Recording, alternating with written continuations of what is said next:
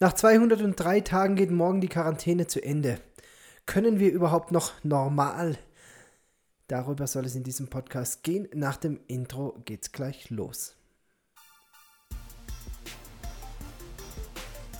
Seid ganz herzlich gegrüßt, liebe Freunde, auf einer Mission. Es gibt wieder Neuigkeiten hier aus dem Missionshospital Dios Juliana und eine weitere Folge zum Thema Mission, zum Thema unseres Lebens hier in Peru, zu dem, was wir die letzten Wochen, Monate erlebt haben. Und ja, es ist ein Spruch, der mich seit einigen Wochen, ja, einigen Monaten begleitet. Das ist der Spruch, jede Krise hat einen Anfang sie hat eine Mitte und sie hat Gott sei Dank auch ein Ende.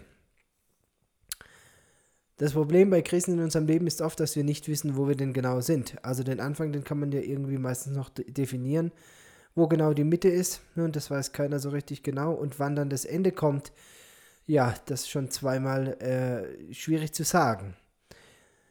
In dem Fall, in dem wir uns befinden, ist es nicht so, dass ich glaube, dass wir schon komplett durch sind durch diese Krise, aber zumindest kann man, glaube ich, sagen, es gibt Licht am Ende des Tunnels. Seit 15. März befinden wir uns hier in Peru im Lockdown. Es gab eine ganz kurze Lockerung im Juli, die dann aber direkt auch wieder eingestellt wurde. Und seitdem leidet das Land unter vielen, vielen Restriktionen, vielen Maßnahmen, vielen äh, Geboten, Verboten, Einschränkungen und ja, einige von euch, die regelmäßig den Podcast verfolgen, die wissen ja auch, ich gehe immer wieder auf die Covid-Situation hier im Land ein. Leider ist Peru eben auch das Land, das pro eine Million Einwohner die meisten Toten zu beklagen hat. Und da muss man ehrlicherweise auch noch sagen, dass die offizielle Statistik mit Sicherheit ein ganzes Stück nach oben korrigiert werden muss was selbst die Gesundheitsministerin vor einigen, Monat, äh, einigen Monaten auch erwähnt hat. Nun, jetzt soll es also soweit sein. Es gibt Lockerungen, es gibt äh, die Möglichkeit, wieder vermehrt auf die Straße zu gehen. Das Ganze noch verhalten, das Ganze noch mit Restriktionen, was äh, Ausgangsverbot in der Nacht angeht, was ein Ausgangsverbot am Sonntag angeht und, und das ist für uns eben auch ein, leider ein ganz wichtiges Thema oder für viele Familien in Peru, weiterhin ein Ausgangsverbot für die Kinder. Also Kinder dürfen weiterhin sich lediglich 500 Meter auf die Straße begeben und auch Kinder müssen in der Nacht und an Sonntagen eben daheim bleiben. Warum fühlt es sich dann trotzdem an wie das Ende der Krise? Nun, so richtig möchte ich diese Worte noch gar nicht in den Mund nehmen, aber es ist doch so, dass wir die letzten Monate zurückblickend einiges hinter uns gebracht haben, einige schwierige Zeiten und was ich auf jeden Fall über diese ganze Zeit schreiben kann, ist, dass ich etwas wertgeschätzt oder gelernt habe, etwas wertzuschätzen, was ich die ganze Zeit in meinem Leben als völlig selbstverständlich angenommen habe. Denn noch nie in meinem Leben wurden mir Freiheitsrechte so dramatisch genommen äh, wie in den letzten 203 Tagen. Und das, obwohl ich aus medizinischer Sicht an vielen Stellen große Fragezeichen habe. Bitte versteht mich richtig, das möchte ich auch ganz klar hier betonen und gleichzeitig auch Werbung machen. Es wird in wenigen Tagen von meiner Seite aus auf diesem äh, Kanal hier auch ein extra Special geben zum Thema meine persönliche Erfahrung mit Covid-19. Ich bin der Meinung, dass Covid-19 eine potenziell lebensbedrohliche Erkrankung ist. Auch das habe ich immer wieder betont in meinen Podcasts. Ich habe schwierigste, schlimmste Verläufe, tödliche Verläufe hier miterlebt, leider. Und trotzdem auf der anderen Seite äh, eine ganz große Kritik natürlich auch an dem System, das gerade hier in Peru die äh, Regeln vorgibt und ja, man sich da an vielen Stellen doch fragen muss, welche politische Kräfte stecken eigentlich dahinter und geht es denn wirklich um das Wohl der Bevölkerung oder gibt es vielleicht sogar politische Richtungen, Strömungen, Machtkonstellationen, die diese Situation, die in der Tat bedrohlich ist, für ihre Zwecke ausnutzen und missbrauchen. Und da bin ich leider an der einen oder anderen Stelle äh, der Meinung, dass man, dass viele Restriktionen, Maßnahmen hier im Lande eben nicht den Erfolg hatten, den man sich von Seiten der Politik am Anfang gewünscht hatte und später dann vielleicht auch aus, naja, ich sag mal, manipulativen Gründen dann auch beibehalten hat. Ein Schelm, wer Böses denkt, aber darüber soll es in diesem Podcast nicht gehen. Nun, zurück zu der Frage, was habe ich genommen bekommen oder was habe ich wertschätzen gelernt in diesen 203 Tagen? Etwas, was mir so in dieser Form nie zuvor genommen wurde. Nun, ganz einfach meine ganz persönliche Freiheit.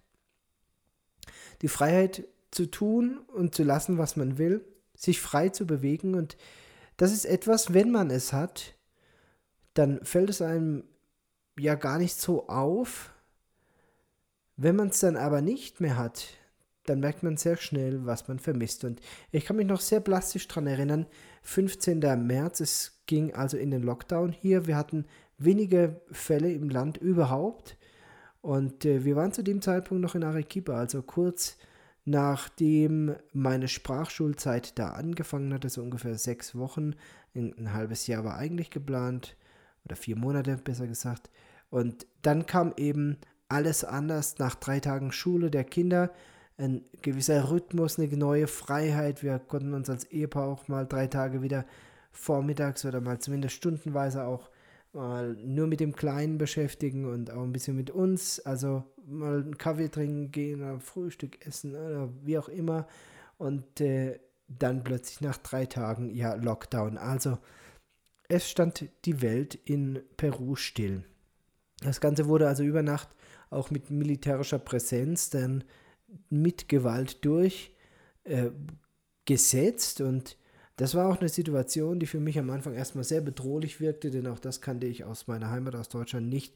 Ich kann mich nicht erinnern, wann ich das letzte Mal irgendwie eine Hundertschaft Polizisten oder, ähm, na, Polizisten schon mal bei einem Fußballspiel, aber äh, Soldaten auf der Straße gesehen hatte, die mit Maschinengewehren jeden hier irgendwie, ähm, dem Auto vorbeikommt, anhält, kontrolliert, die Leute nach Hause schickt und dann eben auch diese ganzen ähm, die ganzen sozialen Medien, die dann auch die Bilder gezeigt hatten aus den äh, außenliegenden Ortschaften oder auch in Problemvierteln in unserer Stadt, wo das Militär auch tatsächlich mit äh, Gewalt und auch mit, mit Gewehren gegen Zivilisten losgegangen sind, um sie eben in die Quarantäne zu zwingen. Und man merkte das schon, dass sich da etwas zusammenbraut. Und am Anfang waren es erstmal zwei Wochen. Ich kann mich noch gut erinnern, wir haben uns also die ersten zwei Wochen dann hingesetzt und gesagt, okay, 14 Tage Quarantäne stehen jetzt vor uns, wie überleben wir das? Wir waren zu dem Zeitpunkt in einem ca. 80 Quadratmeter kleinen Wohnung gefangen, sage ich jetzt mal, mit fünf Kindern.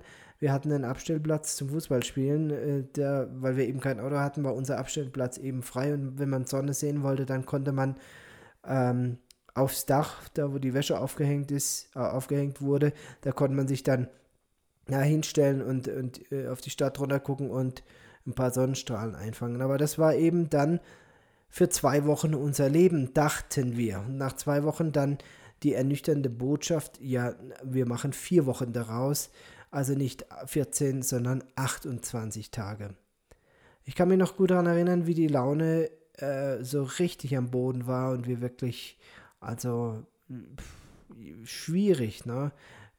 Die Kinder, kein Auslauf, kein Ausgleich, wir sind eingesperrt, wir sind auch isoliert, also wir konnten ja, wir, wir hatten überhaupt nur eine andere Familie gekannt, äh, die Familie Marx, mit der wir uns befreundet hatten. Und auch die wohnten in einem anderen Viertel, also die konnten wir jetzt auch nicht mehr sehen. Und wir waren also auch wirklich auf uns alleine gestellt. Und es war auch jedem klar, es darf und es kann jetzt äh, nichts passieren, weil wir auch keine Möglichkeit haben, wenn jetzt irgendwas ist, hier rauszukommen. Die Stadt war abgeriegelt, überall war Militär. Es gab also auch keine Möglichkeit, selbst im Krankheitsfall, diese Stadt zu verlassen. Nach vier Wochen dann die nächste, der nächste Hammer, ja, weitere vier Wochen. Und so eins ums andere und nach vier Wochen wieder vier Wochen und ja, ihr könnt euch das vorstellen, wenn man sich am Anfang die Frage stellt, wie überleben wir 14 Tage, und dann 28 Tage und dann äh, so weiter und dann 56 und dann die ersten 100 Tage und ja, Jetzt sind wir bei 203 Tagen angekommen. In der Zwischenzeit ist viel passiert. Wir hatten eine Sondergenehmigung bekommen, wurden aus der Stadt evakuiert, wurden nach Kurawasi gebracht. Eine Fahrt, die ich in meinem Leben nicht nochmal wiederholen möchte. Aber es ist alles gut gegangen. Wir haben die Sprachschule dann hier fortgesetzt. Dann kam der Zeitpunkt, wo meine er Arbeitserlaubnis ganz unvermittelt kam. Ein Vierteljahr ist das jetzt her. 3. Oktober, also gestern, Vierteljahr äh, dass ich hier im Missionshospital Diospiciana arbeite und eine Arbeitserlaubnis habe. Woher weiß ich das so genau? Ja, weil sie eben auf drei Monate begrenzt war. Gott sei Dank, ich habe eine Verlängerung bekommen um ein halbes Jahr. Das heißt, ich darf noch einmal ein halbes Jahr hier arbeiten. Danach gibt es aber keine Verlängerung mehr und ich muss es also in diesem halben Jahr auch schaffen, eine permanente Genehmigung Arbeitserlaubnis zu bekommen, was gerade durch diese Covid-Situation erschwert ist, weil viele Ämter zu haben und auch wenn jetzt die Quarantäne zumindest gelockert, nicht ganz aufgehoben, aber zumindest gelockert wird, ist immer noch davon auszugehen, dass gerade off offizielle Behörden ähm, nur beschränkt öffnen, nur zögerlich öffnen. Viele Mitarbeiter vielleicht auch aus Angst äh, nicht mehr da sind, vielleicht aber auch verstorben sind. Auch das ist äh, ja ein, ein Drama. Und äh, wie ging es dann weiter? Also ich durfte jetzt ein Vierteljahr arbeiten, aber meine Familie, ja, wir waren jetzt halt, äh, oder sie waren jetzt halt eben ein Vierteljahr dann hier in Kurawasi dann auch daheim. Die einzige Sachen, die wir hin und wieder mal gemacht haben, halb legal, halb illegal. Ich habe mir mal ab und zu ein Kind geschnappt, wenn es dann ja gar nicht mehr ging und äh, man merkte, also es ist eine schwierige Situation, gerade auch für die Kinder. Dann sind wir mal einzeln äh, in, die Berge gefahren, also wir haben uns ein Quad dann mal geliehen und sind dann auf Feldwegen hinterm Haus mal ähm, in die Berge verschwunden, dahin, wo man eben keine Polizei zu erwarten hat und auch keine Restriktionen zu erwarten hat, weil man eben keinem begegnet oder nur wenigen begegnet. Aber das hat alles mit dem Thema Freiheit nichts zu tun. Ich stelle mir natürlich die Frage, wie das weitergehen soll, wie das auch weitergeht, ganz konkret hier im Land. Und ich hoffe für Peru, dass es eine Lösung gibt. Die offiziellen Zahlen, die deuten ja darauf hin, dass die ähm, Infektions, die neue Infektion, also die Infektionszahlen deutlich zurückgegangen sind. Aber Wer genauer hinschaut und wer ein bisschen informiert ist und wer auch weiß, wo er die Daten herbekommt, der sieht ganz schnell, dass die Kurve, ja, wie soll es auch anders sein, ganz stark davon abhängt, wie viel Menschen getestet werden. Nun, wenn Sie, ähm, wenn, wenn Sie die öffentlichen Behörden weniger testen, dann hat man ganz einfach eine Reduktion der Infektionen. Und das kann man, das kann auch jeder von euch äh, selber nachlesen, einfach mal bei Wikipedia gucken, nach ähm, allerdings auf die spanische Seite gehen, da gibt es die Daten auf der deutschen Seite nicht äh, zum Thema äh, Pandemie Covid-19 Peru. Da gibt es ganz schöne Statistiken dazu, die eben zeigen, wie äh, doch relativ stabil die prozentuale Positivtestung von Patienten am Gesamtgut der Getesteten ähm, ja konstant geblieben war. Also das war immer so um die sag mal 17 bis 20, vielleicht mal 25 Prozent. Das hieß aber auch, wenn man also äh, nur die Hälfte der Personen getestet hatte, dann hatte man eben auch signifikant weniger Positivtestungen. Diese ganze Zahl und diese ganze Statistik ist aus meiner Sicht ähm, nicht aussagekräftig, auch nicht als Grundlage geeignet, um so weitreichende auch politische Entscheidungen zu treffen, wie sie gerade hier im Lande getroffen wurden, sondern viel wichtiger ist die Frage, wie viele Patienten sind denn wirklich hospitalisiert oder auf der Intensivstation? Wie viele brauchen denn Intensivmedizin? Denn wenn alle milde oder keine Symptome haben, dann ist es ja erstmal ähm, keine tragische Geschichte. Aber wir hatten eben über Monate jetzt die Situation, dass im ganzen Land Intensivkapazitäten an dem, am, am Limit waren, überstrapaziert wurden. Wir wissen aus Krankenhäusern, dass Patienten erst gar nicht aufgenommen wurden, wenn sie gewisse Kriterien nicht erfüllten. Also das heißt, wenn man absehen konnte, dass er keine Überlebenschance hat, dann hat man zum Teil Patienten auch abgelehnt und da gab es eben gewisse Scores und, und Kriterien. Also ein Zustand, den man sich in Deutschland überhaupt nicht vorstellen kann. Aber jetzt scheint es tatsächlich so zu sein, dass weniger Patienten intensivpflichtig sind und im ganzen Land gibt es freie Kapazitäten, vermehrt freie Kapazitäten auf Intensivstationen, auch bei uns im Bundesstaat, was eben dazu geführt hat, dass man jetzt diese Lockerung eingeführt hat. Nun, 203 Tage wieder in Richtung Normalität. Mich würde interessieren, wie habt ihr die Zeit erlebt? Wie war die Zeit in Deutschland? Wie waren die Restriktionen? Durftet ihr auf die Straße? Durftet ihr auf die Straße ohne Maske? Was habt ihr die letzten 203 Tage gemacht?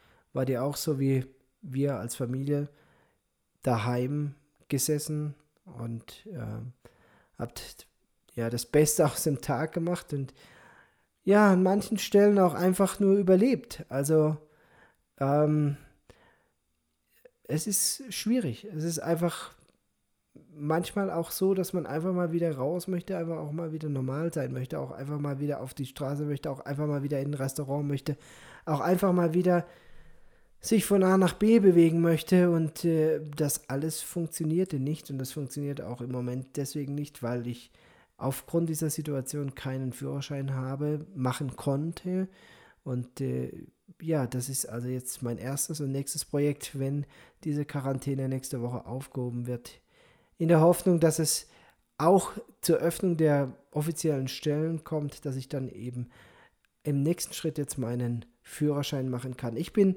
trotz allem und trotz allem, was wir jetzt die letzten 203 Tage hier erlebt haben, sehr dankbar für diese Zeit. Warum? Weil es in vielerlei Hinsicht für mich auch eine grenzwertige Erfahrung war.